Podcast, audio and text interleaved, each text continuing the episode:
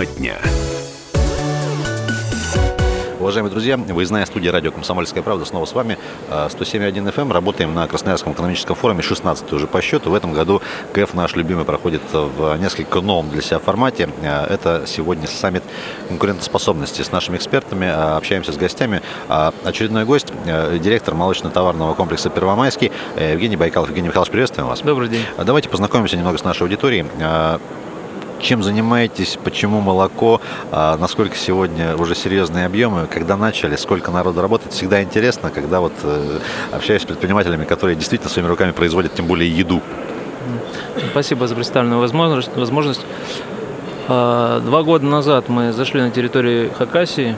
Почему Хакасия? Потому что в первую очередь э, на этой территории э, на мои предки непосредственно проживали и в Первомайском даже какое-то время руководил мой дед. А, поэтому изначально не, абсолютно не сельскохозяйственного бизнеса мы были, у меня бизнес красноярский, а, землестроительная компания, лесостроительная. А, и вот решили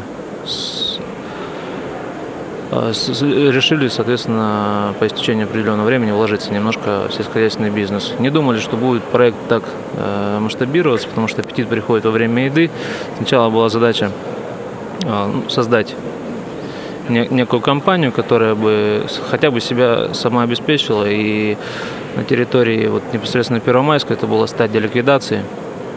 Мы данное предприятие выкупили, не дали его, скажем так, окончательно развалить.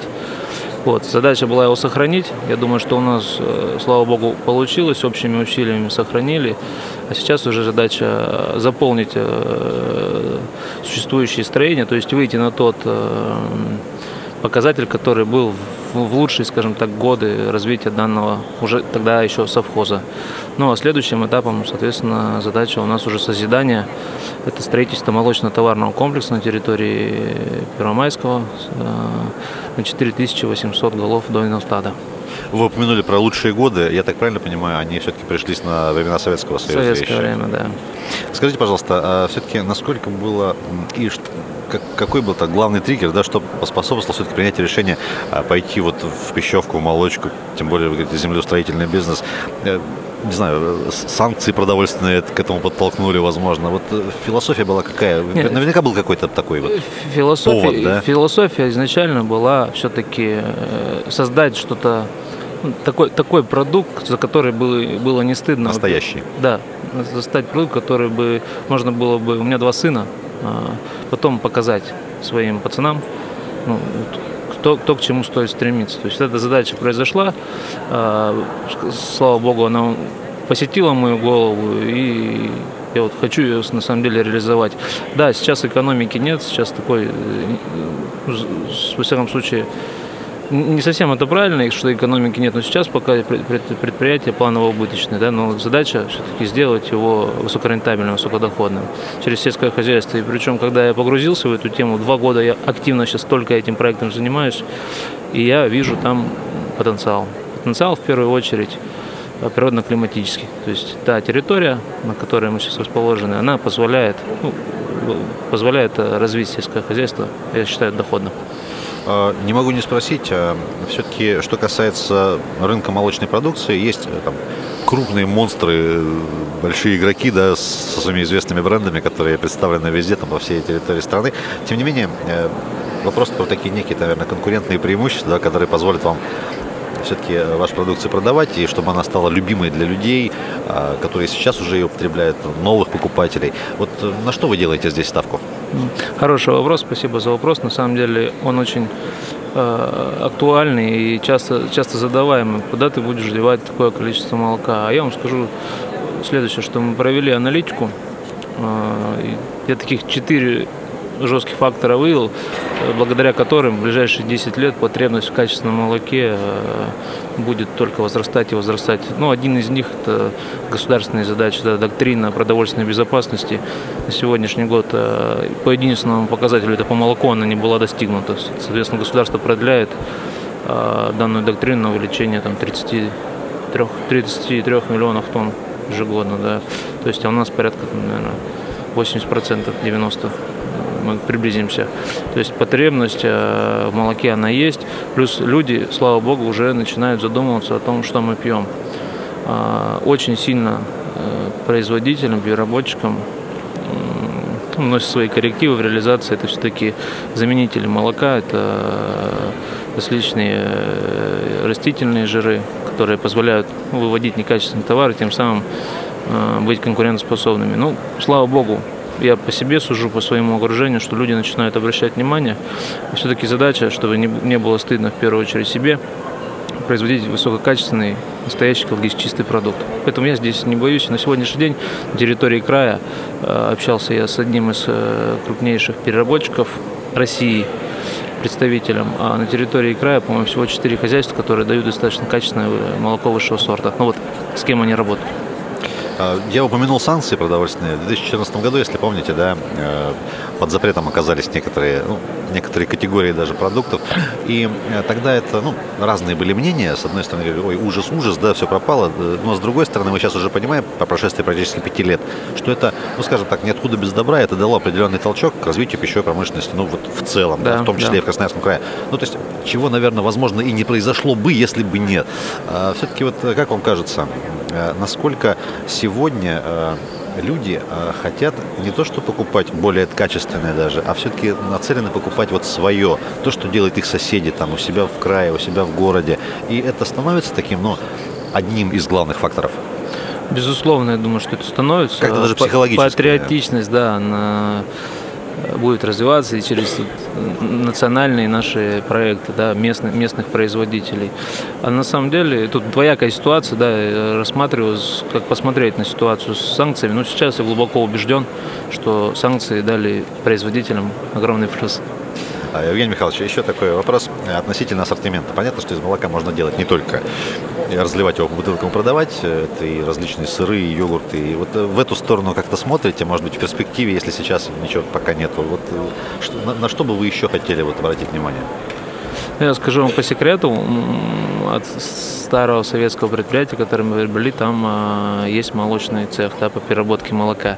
И мы потихонечку его сейчас своими силами запускаем для своего круга. Я думаю, что мы на небольшой объем а, выйдем переработку молока. Но это, я не скажу, что это будет массовый продукт. Пока, пока для себя, что называется. Конкретно для себя, да, чтобы уже быть уверенным, то, что наше окружение пьет. Так сейчас задача, конечно, у меня производить высококачественное сырье и отдавать уже переработчикам. Евгений Потому что дух, из. Тех, из тех материалов, что мне удалось прочитать о вас вот за последнее время, а, небольшое пока предприятие, в том числе и в людях, около 37 я знаю, что с вами работают, э, или уже больше.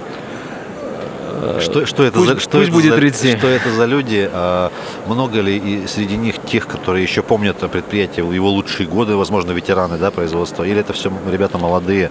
Кто это? Мужчины, женщины, средний возраст? А, насколько было сложно их, не знаю, уговорить, и пришлось ли уговаривать вам поверить и начать вот эту историю большую делать вместе. И, и их настроение сегодня. Угу. Да, проблематика была. Почему? Потому что бывший совхоз ЗАО Первомайская переживала процедуру банкротства, и людей немножко э, ну, обманули. И когда мы пришли, думали, что вот очередные ребята зашли, которые хотят просто э, добить то, что не добили. Но на самом деле по истечению времени я сейчас это вижу, что поначалу я бегал за людьми, чтобы уговаривал, чтобы начали работать, а с недоверием такие ответы получал. На сегодняшний день уже второй год мы работаем, получаем молоко сырое, да, и желающие на самом деле есть э, поработать среди местного населения. Я вот очень рад, что такая ситуация, слава богу, произошла, потому что потребность в кадрах, она огромная. И, конечно, в первую очередь э, задача-то была для местного населения сохранить это предприятие. А, не могу не спросить, э, различные э, в настоящий момент в России на территории разных субъектов, э, регионов действуют там, местные региональные программы поддержки. Это различные гранты там, фермерам, молодым семьям, в которых есть возможность поучаствовать у всех, там в том числе и суммы довольно приличные. А какая-то помощь, заявлялись ли на какую-то помощь от региональной власти, например, а, как-то помогал бюджет, не знаю, хотя бы там инфраструктурно, дорога, что-то, вот электроэнергия, освещение. Как с властью сегодня? А, можно ли мирно сосуществовать взаимовыгодно, скажем так? А, да, ну на сегодняшний день мы в КИПе Енисейская Сибирь большим проектом, да, нас поддержали в первую очередь местные власти. И 2017 году был Совет развития Хакасик, когда нас тоже поддержали, наш проект был признан приоритетным. А, конечно, были такие еще поддержки от Минсельхоза, мы участвовали в семейной животноводческой ферме, да, нам порядка 12 миллионов было предоставлено, и получено было поручительство гарантийного фонда на 6 э, миллионов 700 тысяч рублей. Э, не сказать, что это деньги, которые огромные деньги, но во всяком случае они э, первоначально дали возможность реализовать то, что мы сейчас делаем. Инвестировано порядка уже в проект. Цифра промелькивает в средствах массовой информации порядка 100 миллионов, но, если честно, уже мы к 150 приблизились и вложил все, что возможно и невозможно ну, в всяком случае, останавливаться не намерены. Евгений Михайлович, спасибо за разговор. Во-первых, вам пожелаем удачи, чтобы спасибо. все получалось и дальше. Давайте небольшое пожелание нашей аудитории. А, ну, конечно же, сейчас в преддверии весны всем э, сельскохозяйственным производителям, сельхозработникам желаю, чтобы те планы, которые намечены, они все-таки реализовались. Хорошей погоды. Безусловно, хорошей погоды, тем более, что у нас в Хакасии мало, снега, мало снега, соответственно, будет весна. Ну, какая будет, такая будет. Вот это мы, наверное, сила э, людей, которые связаны с землей. Поэтому я очень сейчас по-другому смотрю на этих людей, я очень уважаю их труд. Поэтому я желаю, чтобы те планы, которые намечены, они у всех реализовались, и чтобы от э, проблем, которые возникают, все-таки не опускали руки, а шли вперед и вместе. А сейчас вот модное слово кооперация, то есть через объединение, поддержку друг друга, я думаю, у нас у всех получится. И мы снова станем, я думаю, что сельскохозяйственной страной, ну, как минимум, в лидирующих позициях во всем мире. Я думаю, у нас у всех получится. Так и будет, друзья. Оставайтесь здесь на радио «Комсомольская правда». Спасибо.